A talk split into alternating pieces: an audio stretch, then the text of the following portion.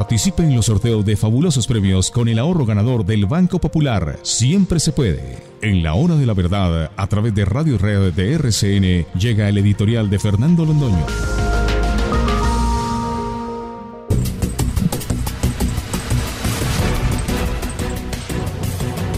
Queridos amigos, ayer en las horas de la noche empatamos con Chile partido por las eliminatorias para el Mundial de Qatar. Y eso nos llena de alegría, y eso nos une, y eso nos parece muy bien. Estamos felices con el empate de Colombia con Chile. Estamos muy entusiasmados con las noticias que nos traen de los últimos noviazgos, de los que llaman los famosos, y cómo se pronuncian el escote, las niñas que eh, salen más por televisión y le seguimos la pista a los influencers. Y todo eso está bien. Todo eso forma parte de lo que desde hace más de 20 siglos en el Imperio Romano se llamaba el circenses, la parte de circo. El pueblo romano exigía circo y el circo había que dárselo.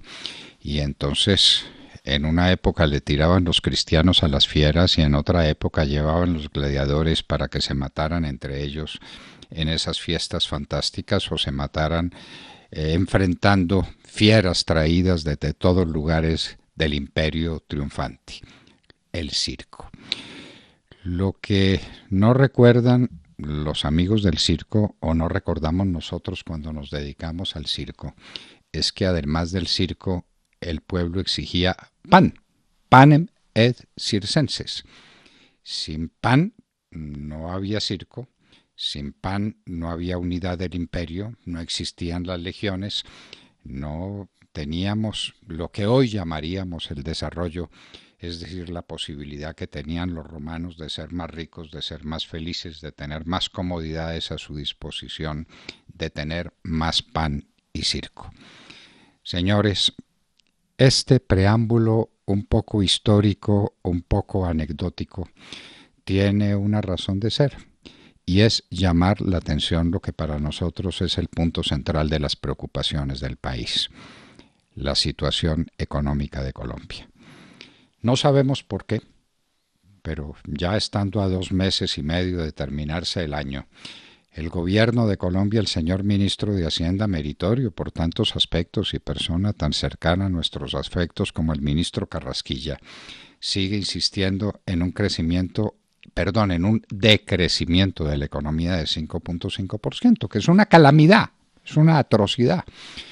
Pero el Fondo Monetario Internacional, que es el que supone conoce a fondo la economía de todos los países y que los juzga sin pasión, y sin las eh, limitaciones que tiene el que está metido dentro del bosque, que no le permite estar metido dentro del bosque, ver los árboles, eh, insiste en que es el 8.2%.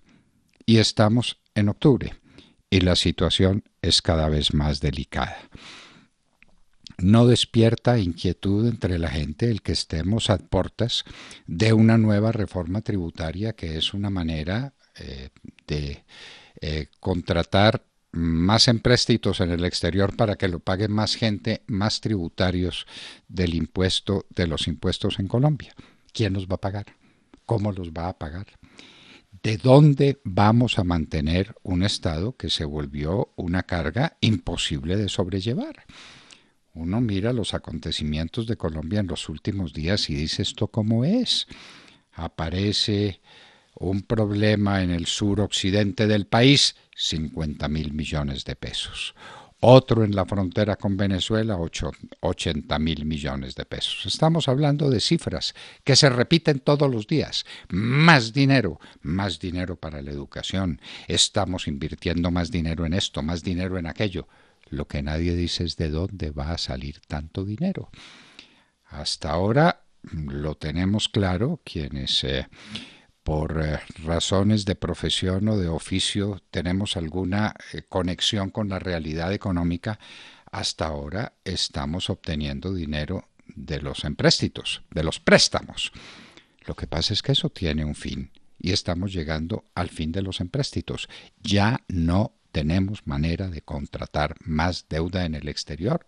Estamos llegando a un punto en que esto no es viable y ese punto puede llegar en los próximos meses o en uno o dos años. Eso no tiene importancia, pero el futuro es negro. Y entonces, ¿qué dice el señor ministro Carrasquilla? El mismo que mantiene que la caída del Producto Interno Bruto será solo del 5.5 y no del 8.2 como dice el Fondo Monetario Internacional. Dice, ah, que no hay problema. Se necesita una nueva reforma tributaria. Señor ministro, ¿para que la pague quién? ¿Para que la pague quién? Los colombianos ya no tienen cómo pagar más impuestos. No se le olvide que estamos en una tasa de tributación globalizada del 70%, que es una de las mayores del mundo, la segunda o tercera mayor del mundo. Y a esa situación le va a mezclar a usted una tributación adicional. Ah, no, que es que paguen un poco las clases medias que no están pagando. Las clases medias que apenas sobreviven. Los empresarios que a duras penas son capaces de mantener vivas las empresas o la gente del común que se encuentra en una pobreza infame. Esto viene de la mano con una noticia que también pasa desapercibida para tantos. Crece lo que se llama la informalidad. ¿Cuál es el equivalente de la informalidad en el lenguaje popular? El rebusque. ¿Cuál es la realidad que hay detrás de la informalidad y del rebusque? La desesperación de los padres y de las madres de familia que por la mañana no saben con qué y cómo van a desayunar sus hijos. Esa es la realidad. Eh, esta pandemia nos ha sumido, veníamos en una situación gravísima, eso no hay que olvidarlo, tengámoslo presente, la situación externa del país no estábamos generando los recursos suficientes para hacer mercado en el exterior, pero vino la pandemia nos cerraron, las cuarentenas, las decisiones heroicas, nadie sale a la calle, nadie trabaja, las empresas cerradas. Perfecto, todo eso había que hacerlo. ¿Quién calculó el costo? ¿Quién midió las consecuencias?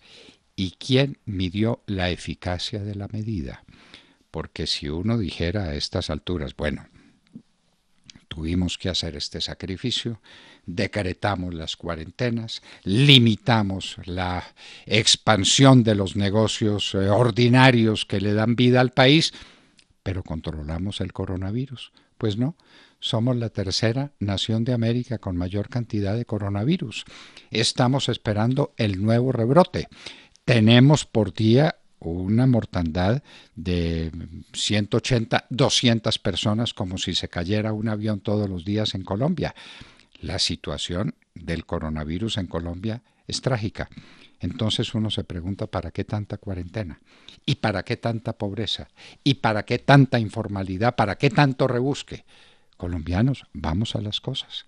Está bien que hayamos empatado el partido con Chile. Magnífico. Está bien que las mujeres más hermosas del país nos muestren sus cuerpos esculturales. ¿Cómo no va a estar bien? Apasionante. Pero ¿por qué no vamos a las cosas?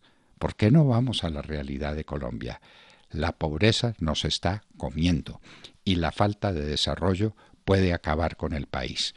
Pero lo último que se nos ocurre es traer en Escazú tribunales internacionales para que no nos dejen hacer minería, no nos dejen hacer desarrollos ganaderos, no nos dejen eh, crecer en lo que tenemos que crecer para darle vida a los colombianos, para que los colombianos tengan con qué comer. No se les olvide, en el viejo imperio romano, dueño del mundo, era panem et circenses. Hoy es informalidad, equivalente a una pobreza que tiene que ser combatida. Y la única fórmula conocida para combatir la pobreza es con la riqueza. Eso se llama desarrollo económico. ¿Estamos hablando de ese tema? No, porque sencillamente no produce rating. Qué dolor llevamos en el corazón con esas noticias.